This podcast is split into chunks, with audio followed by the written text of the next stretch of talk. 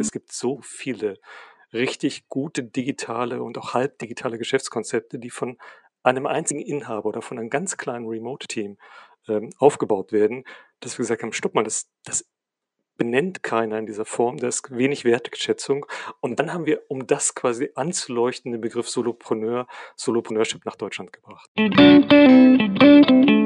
Ideencouch, der Podcast, der selbstständig macht, mit Dr. Jan Evers.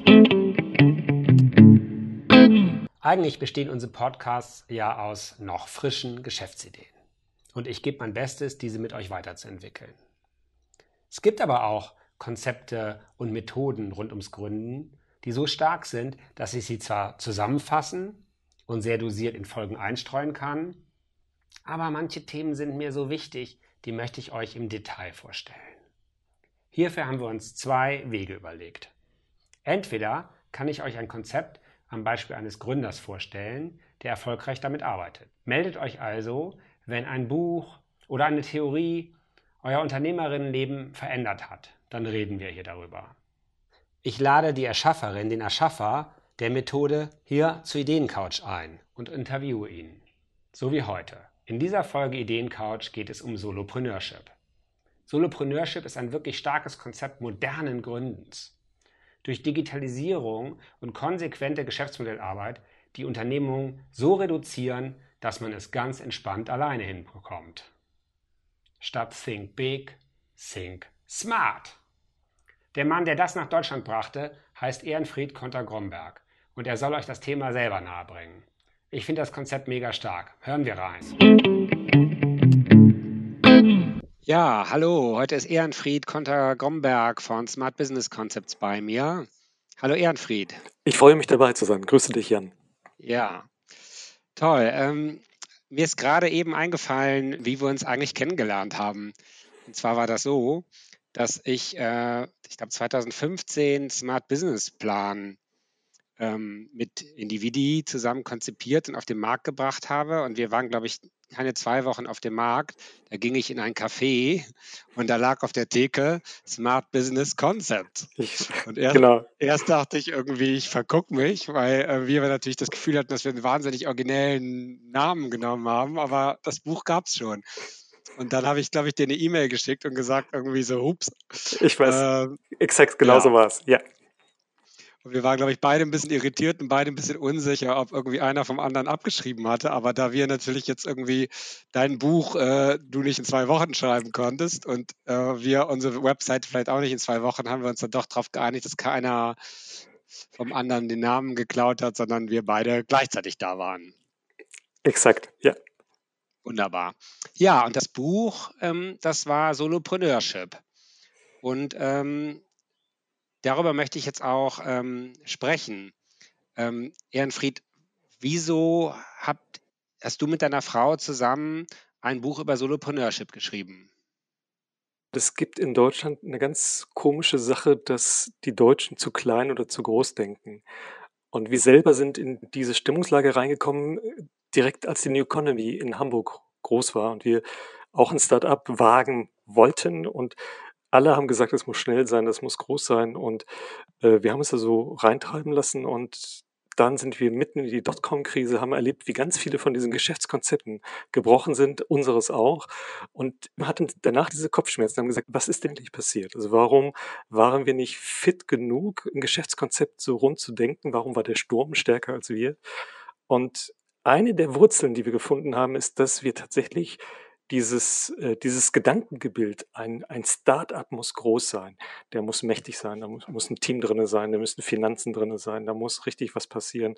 So Elon Musk und Zuckerberg, also das ist so die, die, der Horizont, an dem man sich orientiert, dass wir gemerkt haben, stopp mal, da ist, da ist irgendwas schief. Und wir haben uns dann umgeschaut und gemerkt, es gibt so viele richtig gute digitale und auch halbdigitale Geschäftskonzepte, die von einem einzigen Inhaber oder von einem ganz kleinen Remote-Team ähm, aufgebaut werden, dass wir gesagt haben, stopp mal, das, das benennt keiner in dieser Form, da ist wenig Wertschätzung. Und dann haben wir, um das quasi anzuleuchten, den Begriff Solopreneur, Solopreneurship nach Deutschland gebracht.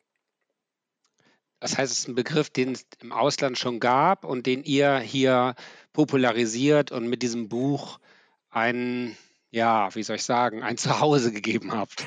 Es war genau so. Wir sind in den USA quasi, wir hatten recherchiert und haben gesagt, wäre eine Nummer kleiner denn möglich?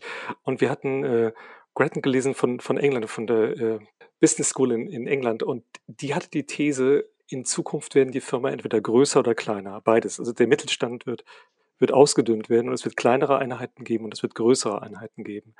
Und dann haben wir gesagt, wo sind diese kleineren Einheiten, diese kleinen, intelligenten Einheiten? Und wir haben dann drüben in den USA natürlich relativ viel rumgesurft und dann irgendwann war da in irgendeinem Blog, von dem ich bis heute nicht weiß, welcher es war, stand dieser Begriff Solopreneur und ich sagte, that's it. Das ist diese Klasse, die in Deutschland überhaupt nicht bekannt ist. Wow, schön. Die Geschichte kann ich auch noch nicht. Also das finde ich gut. Okay, und dann ähm, seid ihr da ja richtig tief rein in dem Buch und ähm, beschreibt doch mal, was das jetzt das Besondere ist von einem Solopreneur. Man könnte auch sagen, ist doch ein Selbstständiger oder ist doch ein Freiberufler oder ist doch ein Kleinstunternehmer, ein Mikrounternehmer oder was ist das andere daran? Ich hatte ja eben gesagt, dass wir in Deutschland dieses Phänomen haben, dass wir zu klein denken oder zu groß denken. Zu groß ist Mercedes, zu groß ist äh, der A380 muss größer sein als der Jumbojet, groß ist äh, Google und wie das alles heißt. Und das andere ist, dass wir häufig zu klein denken, dass wir sagen, der Einzel Kämpfer. Und da haben wir dieses blöde Wort. Der Selbstständige wird momentan ja auch in den Medien so häufig runtergetreten von Gewerkschaften und anderen. Das ist der, der alleine irgendwo in der Ecke sitzt, der keine Krankenversicherung hat, der irgendwie überhaupt nicht, der ist sozial nicht fähig, mit anderen zu arbeiten. Deswegen hat er kein Team. Also da wird ein, ein ganz seltsames Bild aufgebaut von einer Unfähigkeit von Menschen und deswegen wären sie alleine. Und das gesunde Bild, dass jemand unternehmerisch denkt, also Entrepreneurship wirklich liebt, dass er auch mit digitalen Konzepten umgehen kann, dass er durchaus skaliert, dass er nicht nur eins zu eins denkt wie ein klassischer Selbstständiger und, sage ich mal, sein Handwerk beherrscht, sondern etwas entfaltet. Das Bild wollten wir anleuchten und deswegen Solopreneur und da steckt ja das Wort Entrepreneur dann drin. Ja, okay. Also da will ich jetzt auf zwei Vokabeln nochmal eingehen. Das Eins zu eins. Also wenn ich es richtig verstehe, ist ja der Vergleich, der, eine, ein großer Unterschied zwischen einem Selbstständigen und einem Solopreneur ist, dass der Selbstständige viel eins zu eins macht. Das heißt, er verkauft eine Stunde und kriegt da einmal Geld für. Er verkauft sich eine Stunde, er oder sie, und kriegt da einmal Geld für. Und der Solopreneur schafft es, ähm, sich mehrfach ähm, seine Leistung zu verkaufen. Beschreib mal das bitte.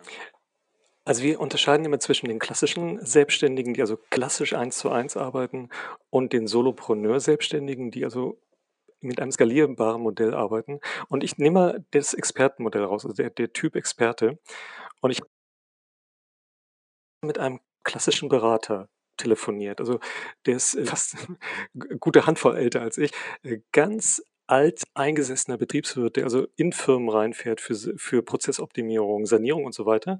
Und sein Arbeitsstil ist, er kriegt den Auftrag.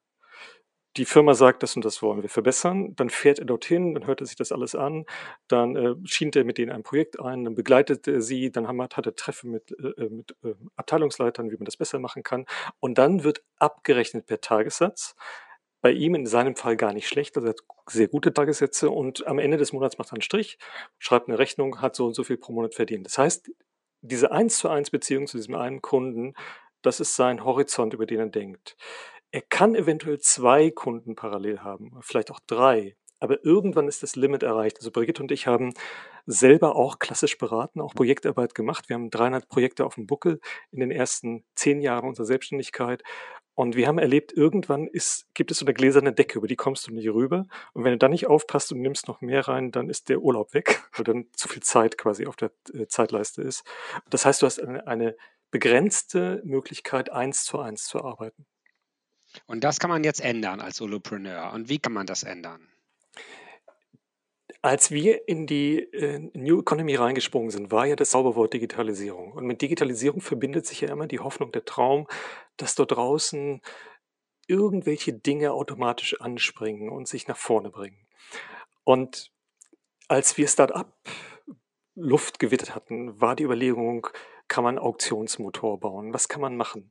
Und dann, ich weiß nicht, ob du dich erinnern kannst, kam dieses Buch von Timothy Ferris auf den Markt, die Vier-Stunden-Woche. Ja. Ich weiß doch heute, damals gab es die Financial Times noch und ich habe die gelesen, so ganz seriös, hanseatisch. Und dann war dieses Buch von diesem frechen Amerikaner in der Financial Times besprochen. Und ich sage, das kann nicht wahr sein. Vier Stunden Arbeitswoche, was ist denn das für ein Blödsinn? Ich habe es mir damals bestellt. Ich habe es mit Faszination gelesen, habe gesagt, das ist einer von diesen Solopreneuren, der, der ist nur ruppiger drauf als ich. Und, ja. und die Hälfte davon hat mich geärgert und die andere Hälfte habe ich gesagt, er hat so genau, recht. Ja. Er hat so ja, recht. So ging es mir auch, genau. Ich habe das auch ähm, vor vielen Jahren gelesen und ich habe sogar heute Morgen auf dem Fahrrad noch Podcast von ihm gehört. Also ab und zu mache ich das nochmal. Er war das erste Podcast, den ich in meinem Leben gehört habe. Er war Timothy Ferris und ähm, hat mich sozusagen auf den Geschmack gebracht. Super Typ, super Konzept und ich verstehe auch, wie dich das ähm, bei Solopreneurship drauf gebracht hat, weil er ja genau ähm, dieses Replizierbare predigt. Also er ist ein Beispiel davon, dass er das sehr scharf gesehen hat und gesagt, am Unternehmen zu arbeiten und einen Mechanismus zu bauen, der sich selber reproduzieren kann. Bei ihm hat er ja damals mit einer Nahrungsergänzung Brain Quicken das so aufgebaut, dass eigentlich eine Mischung, er hat also ein Rezept zusammengestellt, das hat er nicht selber zusammengebaut, er hat es äh, produzieren lassen von einer Komponente. Es gibt Firmen, die wenn du ein Rezept reingibst, mischen sie dir deine Nahrungsergänzung an. Da hat er eine Firma gefunden, die baut es ihm. Da hat er eine zweite Firma gehabt, die hat das Lager für ihn gemacht, das Fulfillment. Und dann hat er quasi bestimmte Großkunden gehabt, hat das äh, digital so aufgebaut, dass sie bestellen konnten. Und dann hat er als vierte Position noch ein äh, Callcenter reingebaut. Und das hat er so lange zusammengeschaltet, bis es irgendwann im Kreis so rund lief, dass er wenig Arbeit an der Sache hatte. Und ja das ist tatsächlich ein System, das kann sich drehen, ohne dass die eigene Arbeitssatz, Arbeitszeit sich ähm, verstärkt. Und als wir diese Muster angefangen haben zu analysieren, haben wir gesagt, was ist denn jetzt das Entrepreneur-Muster dabei? Weil es hört sich irgendwie blöd an, wenn man sagt, er hat Nahrungsergänzungen hergestellt. Wo ist denn jetzt das, das, das unternehmerische Konzept? Und wir haben dann sehr, sehr viele von diesen Solopreneur-Mustern und wir haben bewusst äh, die Hälfte international genommen und die Hälfte deutsch, weil wir wollten nicht nur äh, Timothy Ferris da im, im, Käfig haben und andere, sondern wir wollten bewusst auch deutsche äh, Töne haben. Wir haben also ganz viele übereinander gelegt und haben gesagt, was wiederholt sich nach einer bestimmten Zeit? Und äh, wir haben fünf Patterns entdeckt, die wir diese fünf Solopreneur-Typen genannt haben. Und äh, Timothy Ferris wäre dort der Produzent. Das heißt, er ist jemand, der herstellt.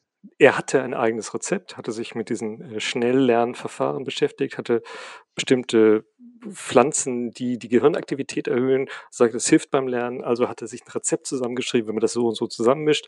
Und dann hat er es herstellen lassen. Das ist ja Komponentengründung. Wir bauen die Fabrik nicht mehr selber, sondern wir suchen eine Fabrik, die uns genau. das tut. Und Altin at its best. Ja. Exakt. Und damit. Da haben wir uns dann erst zum zweiten Mal gesehen im Leben, damals bei Günter Faltin auf dem abs, Kongress, fällt abs, mir dabei ein. Ja. Beziehungen wachsen. Beziehungen wachsen ja. auf verschiedenen, auf jeden Fall. Und äh, dieses, das ist ein Produzent, ein Hersteller, der euch herstellen lässt. Mhm. Also eigentlich witzig, ne? Also er ist ein Produzent, der aber nicht produziert, sondern herstellen lässt. Aber du sagst, das macht gar nichts, weil von ihm kommt die Idee, was hergestellt wird. Er sucht die Firma, die herstellt und dann baut er zusammen, was man alles braucht. Also das, das automatische Lager, also Fulfillment.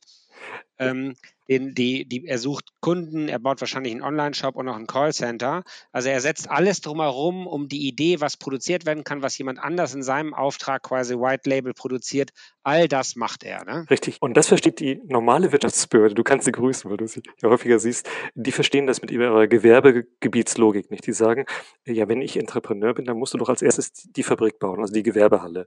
Und solange du diese Gewerbehalle nicht baust und einen Kredit nicht nimmst, bist du kein Entrepreneur. Und das ist genau der Schnitt, den wir machen. Stopp. Wir brauchen weder das Gelände, wir brauchen die Halle nicht und wir brauchen den Kredit schon gar nicht. Und das ist bei den anderen vier Typen genauso. Der zweite Typ ist der Händler. Und äh, damit meinen wir nicht nur die Amazon-Händler, wobei die Amazon FBAs ein riesen, riesen Bereich geworden ist, weil Amazon so groß geworden ist. Aber egal, ob ich einen eigenen Online-Shop baue, äh, da draußen, der Bereich E-Commerce ist ein Riesenbereich und in diesem Bereich sind sehr viele Solopreneure unterwegs, die mit einer inhabergesteuerten Firma definitiv auch Schlagzahlen haben. Der dritte Bereich, das ist der größte Bereich, das sind die Experten. Und das ist immer wieder, wenn wir mit alten klassischen Wirtschaftsleuten sprechen, dass sie es nicht verstehen. Wir sind in einer Wissensgesellschaft und deswegen sind viele unternehmerische Konzepte Wissenskonzepte. Das heißt, sie drehen sich nur über Content. Und äh, wenn die sagen, ach, das sind hier nur die Blogger oder so, dann ist das eine Abwertung. Viele von diesen Content-Producern, das ist vollkommen egal, ob das Autoren sind, ob das Blogger, Vlogger, Podcaster, ob das Menschen sind mit Online-Akademien, wie auch immer. Es sind die Experten der neuen Zeit. Und die haben wir sehr lange studiert und da gibt es so viele Umbrüche, dass Leute, die das ignorieren, sind ungefähr so wie Leute, die sagen, ach, Amazon ist eine kleine Bude, das wird ja nichts werden. Das ist also ein blinder Spot bei vielen. Dann ist der mhm. vierte sind die Services, also Productized Services äh, großer wachsender Bereich. Und das fünfte sind nach unserem Raster die Erlebnismodelle. Das sind also die ganzen Fun, Game und Reise und was weiß ich was Geschichten, wo du nichts herstellst, aber Leute in ein Erlebnis hineinführst. Lass uns nochmal über die letzten beiden reden. Also Experten, Wissen, verstehe ich. Da ist, finde ich, auch ein gutes Beispiel ähm, dass die, ähm, dass, dass viele denken, ja, das ist ja Blog, ne? Also man, man, man bringt sein Wissen umsonst über das Internet an den Mann und an die Frau und dann ähm, gibt es dann da Dinge zu kaufen. Ähm, also das war jetzt ja das dritte Modell. Da würde mich jetzt nochmal quasi interessieren, was sind denn da typische Monetarisierungskonzepte, bevor wir dann gleich zum vierten Modell Services gehen?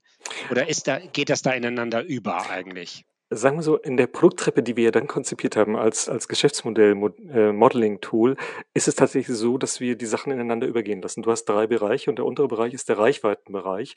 Und in den Reichweitenbereichen hat heute fast jeder, auch der Produzent, auch der Händler, auch der Serviceanbieter, wird heute Content erstellen. Das heißt, er wird nicht nur eine Visitenkarte, Webseite haben, sondern er wird in irgendeiner Form in den Social Media oder in anderen Netzwerken unterwegs sein. Er wird vermutlich in irgendeiner Form mehr oder weniger bloggen, einfach mhm. um in dieser Aufmerksamkeitsökonomie einen Stich zu machen. Dafür nimmt, ja. dafür nimmt er kein Geld. Das heißt, das investiert er, so wie du jetzt hier einen Podcast machst, dafür bezahlt dich keiner. Das heißt, ja. du machst es aber auch nicht für Fun. Du hast schon, schon eine Idee, warum du das tust. So, und das, und in dem Moment, wo du jetzt sagst, du willst als Experte auch Geld verdienen, brauchst du irgendwann natürlich ein Angebot, wo Menschen Geld bezahlen. Und hier kommen jetzt äh, die, die neuen Gattungen digital zum Tragen, die an der Corona-Zeit noch stärker geworden sind. Das bedeutet, überall dort, wo ich Webinare, Seminare, Kurse, Gruppen und was auch immer für Lernmöglichkeiten ich digital anbiete, die man einfach buchen kann digital, bin ich im Bereich der Expertenprodukte. Okay. Das habe ich verstanden. Ich glaube, das ist äh, in dieser neuen Welt, wo wir eigentlich alle äh, Lust haben, uns immer mal wieder weiterzubilden, neue Dinge zu lernen ähm, oder es vielleicht sogar müssen, weil sich die Welt weiter dreht. Es ist, glaube ich, auch klar, wieso du sagst, das ist der größte Bereich, Experten, weil man da immer mehr Spezialisierung gibt und ich dann über digitale Kanäle Menschen kostenlos anlocken kann, ihnen kostenlos äh, Wissen gebe und dann sage so und jetzt die Fortsetzung, das Webinar, das Seminar, das kostet jetzt was. Was sind jetzt Services? Was ist der Unterschied, wenn ich jetzt zu Services gehe? Ein Experte gibt dir Wissen, aber er übernimmt nicht die Verantwortung, was du mit dem Wissen machst. Also du liest ein Buch, danach kannst du sagen, war schön, aber du machst nichts daraus. Ein Service ist das Angebot an andere, wo ein Ergebnis am Ende rauskommt. Das kann durchaus mit Wissen zu tun haben, aber ich übernehme quasi eine Strecke. Und ich mache mal ein Beispiel. Ricardo Carlo von Evo IP war in einer unserer Intensivgruppen. Er ist äh, Ingenieur und seines Zeichens Patentingenieur. Das bedeutet, er hat Ingenieurwissen, aber ist spezialisiert auf Patente. Und äh, wer in großen Firmen heute Entwicklungen macht wie Smartphones oder so, muss ständig beachten, ob er nicht irgendeinem Fremdpatent auf die Füße tritt, also ob er da Probleme hat. Normale Entwicklungsingenieure sitzen viele Zeit rum, um sich herumzuschlagen, gab es das schon, wurde es schon irgendwo eingesetzt? Und lesen irgendwelche trockenen Texte. Das kostet Zeit, es macht keinen Spaß, es ist nicht das, wo die äh, Ingenieure für da sind. Folgendermaßen. Hat er einen Service aufgebaut. Er hat gesagt, wenn ihr ein Projekt habt, was weiß ich, du baust einen Flügel von einem Flugzeug, dann sichten wir für dich Firma. Alle Patentschriften zu Flugzeugflügel, sortieren die auf einer Plattform markieren alle Stellen, die überhaupt relevant sind, wo überhaupt beschrieben wird, worum es geht. Die werden farblich markiert und so sortiert und priorisiert, dass ein Ingenieur innerhalb kürzester Zeit die relevanten Stellen abgleichen kann. Ergo. Schönes Beispiel. Ja. Ergo ist Zeit, Zeitersparnis. Und dieses, ja. diesen Service, äh, da garantiert er, dass es gemacht wird. Also er kann nicht nur ein Buch verkaufen und sagen, ich zeige Ihnen, wie Sie Patentschriften lesen, sondern er macht es wirklich für die Leute und sortiert mhm. es für sie. Okay, toll. Ja, okay, ich glaube, das ist ein, ein, schönes Beispiel. Also der Experte würde quasi erklären, äh, wie man äh, was patentiert und würde auch das Seminar dazu anbieten. Und ähm, der Mann, von dem du gerade sprachst, der bietet den Service. Das heißt, der macht Arbeit für dich, soweit es geht. Und dann irgendwann muss natürlich der Inhouse-Ingenieur sagen, irgendwie ist das jetzt das Gleiche oder was anderes. Aber soweit kann er den, ähm, kann er den Service vorbereiten. Ja. Sehr schön. Sagen wir, machen wir nochmal kurz, um das, die, äh, die Fünfergruppe voll zu machen. Erlebnismodelle. Ähm, gib mal so was, was all, wir alle kennen, wo man jetzt aber so leider, also ich komme jetzt gerade nicht auf ein Erlebnismodell. Also eins der, der, der einfachsten Modelle, was ich gerne mag, ist äh, Juventur, äh, eine Frau, die gesagt hat, wie kann ich Reisen organisieren, digital, ohne ein klassisches Reisebüro zu sein. klassisches Reisebüro hat Mietfläche, hat Gebäude, hat Kataloge, ist abhängig mit irgendwelchen Fremdfirmen. Wie kann ich das selber machen auf eine neue Art und Weise? Und wie kann ich Erlebnisse vermitteln? Und dann hat sie gesagt, Südamerika, da kenne ich mich aus. Wie kann ich in Südamerika reisen, ein Erlebnis haben? Ich stelle den Reiserouten zusammen, die du mit dem öffentlichen Bus und mit der Bahn fahren kannst. Also ich mache nicht so all inclusive irgendwie so ein Zeug, sondern ich stelle den einfach nur Touren zusammen und schicke dir dann quasi so ein Paket zu und sagst, wenn du also, äh, was weiß ich, Kolumbien bereisen willst, dann fang dort an, nimm den Bus, jeden Zug und steig dort und da aus und mit allen Tickets drum und dran. Und das ist ein Gemisch aus dem Service, weil sie das wirklich zusammenstellt, die Tickets. Aber sie beschreibt das Erlebnis. Das heißt, das, die, du verkaufst ja nicht Papier als Ticket, sondern du verkaufst den Menschen das Erlebnis, jetzt ein fremdes Land zu bereisen. Und um das kann real sein, also in diesem Fall bereise ich das Land selbst oder es könnte ein Film sein über ein Land oder es könnte ein Buch sein, wo ich ein, ein Abenteuer beschreibe. Also wie führe ich die Menschen in ein Erlebnis, in eine emotionale Berührung hinein? Okay, super. Ja, glaube ich, sehr plausibel. Ähm, ähm, Ehrenfried, jetzt vielleicht nochmal zum Abschluss zu diesen fünf spannenden Modellen. Also für mich ist jetzt zwei Sachen dabei wichtig, weswegen ich möchte, dass möglichst viele Menschen davon hören. Das eine ist, was du ganz am Anfang gesagt hast, dass wir verlieren dieses Role Model, würden die Engländer sagen, dieses starke Vorbild, dass Erfolg immer heißt, viele Leute anstellen und, äh, und dann mit den ganzen Problemen ähm, von Wachstum, Wachstumsschmerzen, delegieren lernen, Chef sein lernen, Chefin sein lernen und so weiter. Du sagst, das muss nicht unbedingt sein. Man kann als Solopreneur auch einen ganz anderen Weg gehen und gibst irgendwie sehr konkrete Wege vor. Es gibt sogar fünf Typen vor, die da typisch sind. Also das, das war das, was mich total begeistert hat wo ich auch immer wieder in Beratungen, zum Beispiel in meinem Podcast Ideencouch, habe ich ja immer wieder Leute, die ich frage, wo wollt ihr denn hin? Die fragen mich, was für eine Finanzierung soll ich nehmen? Und ich ja. sage ja, wo wollt ihr denn hin? Ja. Wenn ihr Risikokapital nehmt, ja, dann müsst ihr wahrscheinlich das Role Model von schnell skalierbarem, wahnsinnig schnell wachsenden Startup machen, sonst werden eure Risikokapitalgeber nervös. Aber wenn es euch darum geht, ein schönes Leben zu haben und langsam zu wachsen und irgendwie Schritt für Schritt davon leben zu können, dann könnt ihr auch das Role Model eines äh, Solopreneurs nehmen. Das ist, das ist so für mich irgendwie ein ganz wichtiger Punkt dabei. Findest du das richtig interpretiert? 100 Prozent. Und wir haben so zwei Slogan nebeneinander gestellt. Wir haben gesagt, Think Big ist die alte Denke und Think Smart ist die neue Denke. Das ist jetzt natürlich ein bisschen dualistisch und, und schwarz-weiß. Aber es ist tatsächlich so, dass wenn ich sage, ich möchte Think Big machen und ich lese immer nur Steve Jobs und Richard Branson und dann lese ich auch noch Elon Musk, dann werde ich mich eventuell verheben, weil einfach die Dinge, die ich mir da vor Augen habe, zu groß sind für das, was ich eigentlich bewegen kann und möchte. Und wenn ich das uminterpretiere und sage, was ist eigentlich meine Größe? Und wenn ich sage, mein Fußabdruck soll ein leichter Abdruck sein, einer, der auch verträglich ist für andere Menschen, dann sind viele, viele schlanke und, und kompakte Modelle viel attraktiver als diesen großen Jumbo bauen und dann hinterher fliegt er nicht. Ja, sehr schön. Und deswegen ist mir das so wichtig, dass das Konzept viele kennen, damit wir nicht alle dem falschen, nein, nicht dem falschen, aber das nicht für jeden richtigen Modell von, ähm, von großen Ladenbauen ähm, hinterherrennen und vielleicht auch irgendwann mal der Politik und den Wirtschaftsförderern beibringen, dass ähm, es was anderes gibt als eine Werksbesichtigung mit und wie viele tausend Leute haben Sie hier und äh, dann drei Arbeitern die Hand, Hand schütteln und sich als Politiker besonders mächtig irgendwie fühlen. Das ähm, finde ich super. Das ähm, habe ich äh, von dir gelernt und ich möchte, dass das noch mehr lernen. Und an dieser Stelle bedanke ich mich jetzt ähm, und viel Erfolg mit eurem äh, Buch. Und wir kommen dann an anderer Stelle nochmal darauf zu sprechen, auf das neue Buch, ähm, nämlich die Produkttreppe. Dankeschön, Ehrenfried. Gerne geschehen, Jan. Ideencouch, der Podcast, der selbstständig macht, mit Dr. Jan Evers.